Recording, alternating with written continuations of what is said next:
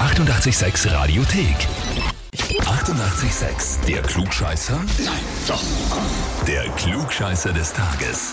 Und da haben wir jetzt den Franz aus dem 10. Bezirk in Wien dran. Oh, hallo? Ja, servus. Hallo. Franz, was darum anrufen? Wahrscheinlich mit dem Klugscheißer. Hm. Vollkommen richtig. Und zwar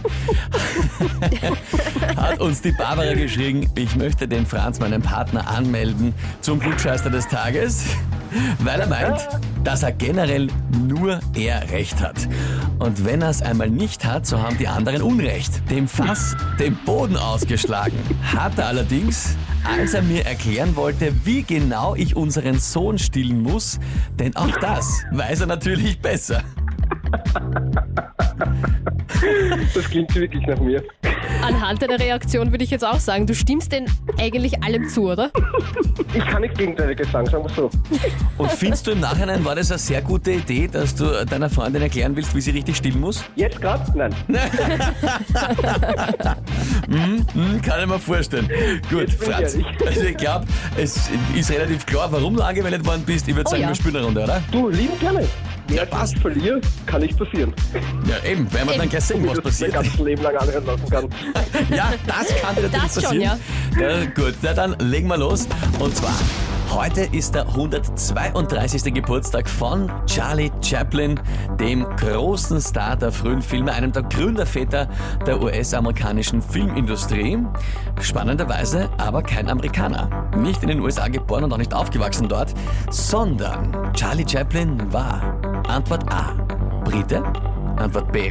Franzose? Oder Antwort C.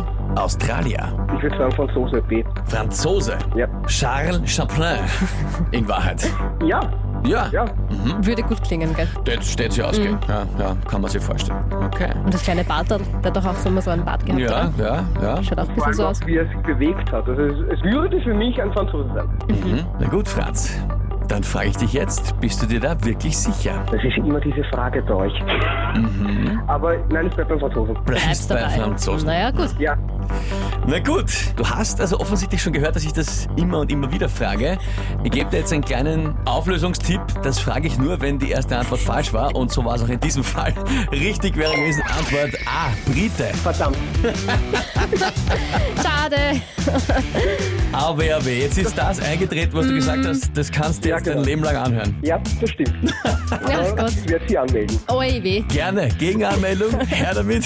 Lieber Franz, wir freuen uns drauf. Alles Liebe dir und liebe Grüße an die Barbara. Ja, danke schön, danke. Und wie schaut's bei euch aus? Habt ihr einen Partner, Bekannten, Verwandten, Arbeitskollegen, wen auch immer, wo ihr sagt, das wäre der ideale Kandidat für den Klugscheißer des Tages, der müsste sich da der Herausforderung stellen? Dann anmelden, Radio 886 AT. Die 88,6 Radiothek. Jederzeit abrufbar auf radio886.at. 88,6. Eighty-eight, sex.